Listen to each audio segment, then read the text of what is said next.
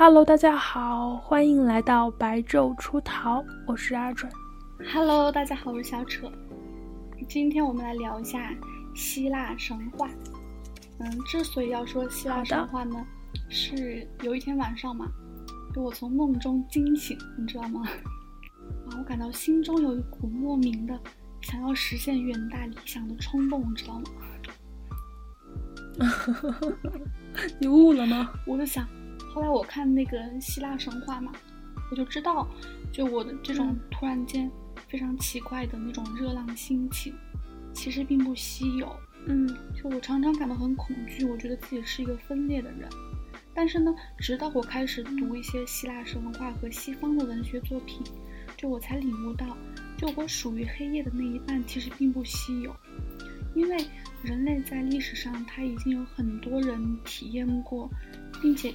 并且他们用非常艺术艺术的形式表现在他们所写的作品当中，但我们中国的传统文化经典，它大多数受儒家文化的影响，强调那种教诲，嗯，就企图给人就教授什么应该做，什么不该做，这个我觉得是有益的哈。对，但是与生俱来的缺憾吧，就那种可以表现人性丰富性方面就受到限制了，所以我觉得。中国文化可能是山，西方文化是水，然后在西方文学当中呢，嗯，我们是更能深切的感受到人生有如那种，嗯，河流的活泼性，也有那种海洋的沉稳性的。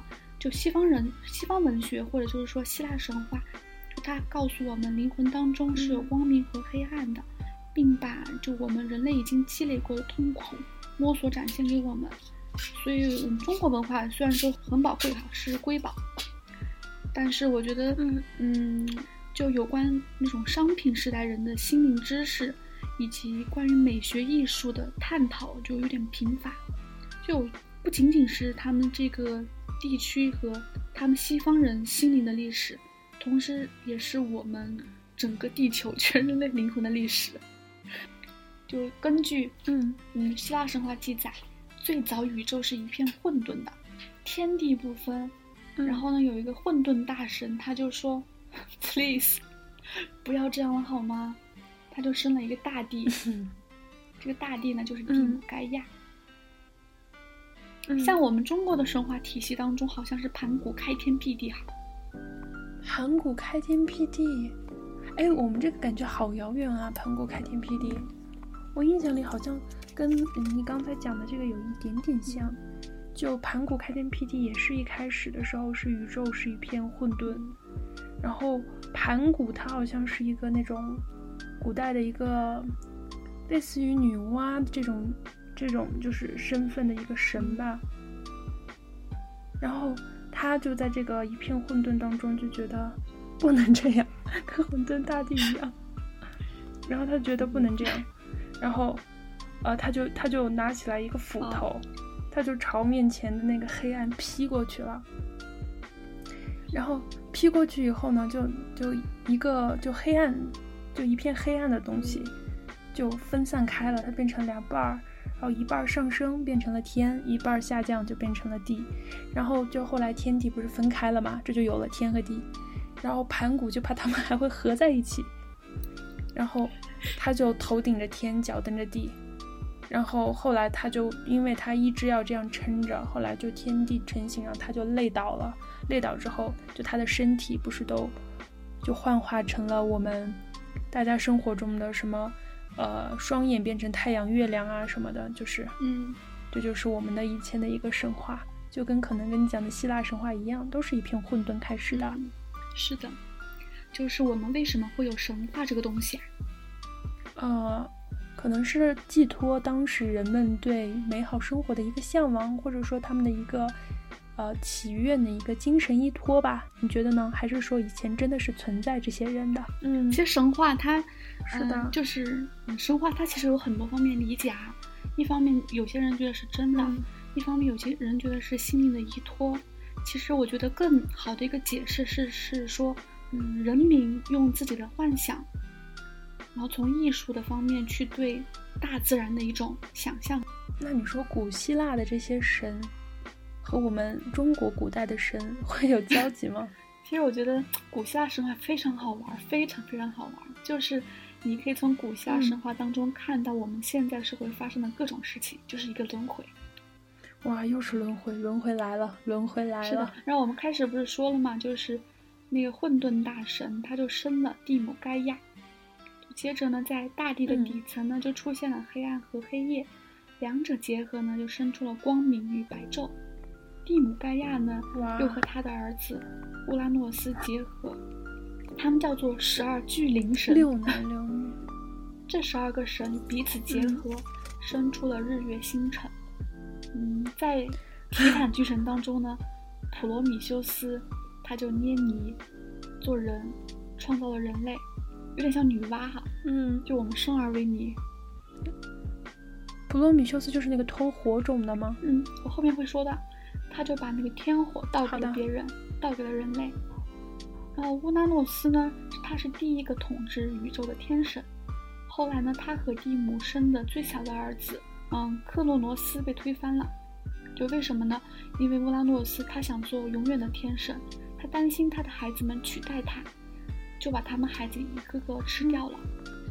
然后呢，在蒂姆盖亚的保护和支持下，小儿子克洛诺斯。他就起来推翻了他的父亲，然后克洛诺斯呢和他的妹妹瑞亚结合，又生下了六个儿女。克洛诺斯担心自己的统治会被自己的儿女推翻嘛，他又把自己的儿女一个个去吃掉了，吞噬了。这个母亲瑞亚最小的儿子宙斯，他就被他母亲藏了起来。后来，宙斯他终于推翻自己父亲了，成为宇宙的统治，你知道吧？所以呢，这个时候我们可以从旧神谱当中看到两点啊。第一呢，这个时代的人们还处于蒙昧时期，他们是杂婚制，就是那种母亲可以和儿子结婚，妹妹可以和妹妹结合。同时，这个时代呢还有人吃人的野蛮风气。就关于这个时代呢，我觉得有兴趣的同学可以去看一下恩格斯写的《就家庭、私有制和国家的起源》这本书，还蛮有意思的。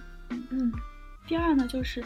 当时原始的那种就是民众吧，他们对天地的起源有个很天才的猜想，他们觉得天地在最初的时候是混沌一片的。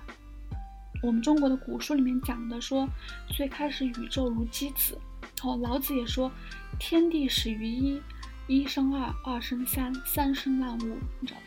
希腊神话当中说，普罗米修斯用泥土来做人，要由智慧女神雅典娜吹一口气给他智慧。这个泥人就可以变成一个活的人了，但是作为人类的起源呢，我们来看还是非常荒谬的。就因为按照进化论的观点来看，我们人类最初应该是从蛋白质开始，而不是泥土。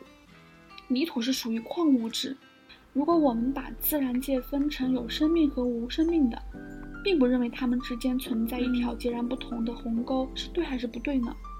就我们是否否定的，就是有一些事物它是在一定条件下能够相互转换的。就比如说像我们 AI，嗯，他们就是无机物啊，无机物啊，无机物产生智慧啊，不是吗？哇哇，我感觉有一种后背发凉的感觉。但女娲造人不是甩泥点子出来吗？嗯甩甩甩那种。所以你要跟别人跟别人解释说。你要解释说 AI 怎么产生的，你不能说什么程序算法，你只能说，对，吹一下出来了呀。我觉得这个解释非常能让人懂啊。啊，就是就是，可能你点一下就出来了，可能我们就解释说 AI，那确实啊，人家就是计算的时候用那个手点一下那个 键，它就出来了的呀。对呀，点一下制造键。我们再回到希腊神话哈。然后旧神谱它其实到了宙斯称王就结束了，宙斯他做了天神之父之后，神谱就进入到了一个新的篇章，叫做奥林匹斯神谱。你应该很清楚吧？奥林匹斯神谱，奥林匹斯神谱。然后呢？因为在这之后呢，众神他们都居住在奥林匹斯山上。通常的奥林匹斯神谱当中有十二主神，就各种神谱对十二主神的说法是不同的。但大体上呢，可以包括以下这些哈。第一呢，叫宙斯，他是天神之父，嗯，他呢是地上万物的最高统治者，他控制天气，嗯，然后雷电呢是他的信号，红和鹰是他的使者。啊，什么鬼？他非常的强劲和淫荡，知道吗？他有七个妻子和无数个情人。对啊他经常利用权力和法术，迫使那些美女就是委身于他。因此呢，他的儿女也是不可计数的。就在蒙昧时期，其实生殖能力强旺是人们所期待的，但是进入我们文明社会之后，淫荡才有了贬义。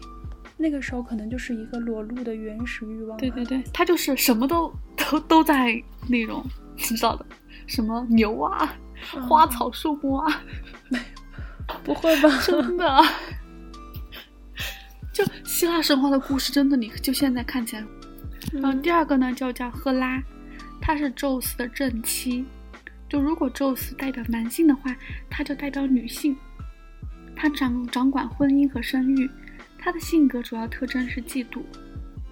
嗯，第三呢是雅典娜，她是从宙斯的头脑里面生出来的，就直接从头里面生出来的。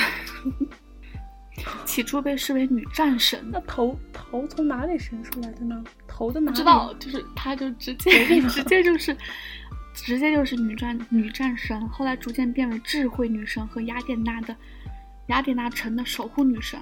就她又被看作那种文学艺术和科学中希腊天才的一个卓越代表。然后第四呢叫阿波罗，他是太阳神，他在诗与艺术当中被表现为光明、青春和音乐之神。然后呢第五呢是阿尔赫弥斯，他是和阿波罗相对的月神，又是狩猎之神、妇女之神、女性纯洁的化身。然后呢，第六呢，俄狄尼索索斯，他是在他在古老的仪式和风习当中，又是被当成植物生长的神来崇拜的。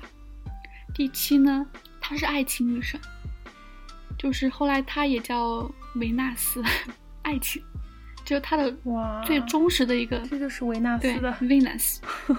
Venus Venus 是的，他的忠实的随从呢，就是他的小神，你知道吗？就是那个射箭的那个小爱神，俄罗斯手持弓箭嘛，就被那种金箭射中者就会跌入情网。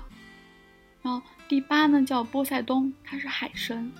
再来呢就是第九海神波塞冬，对，嗯，他是哈台斯，他是阎王爷。再来呢就是阿瑞斯，他也战神，他是那个 Venus 的配偶。有时候也是瘟疫之神，然后如此等等。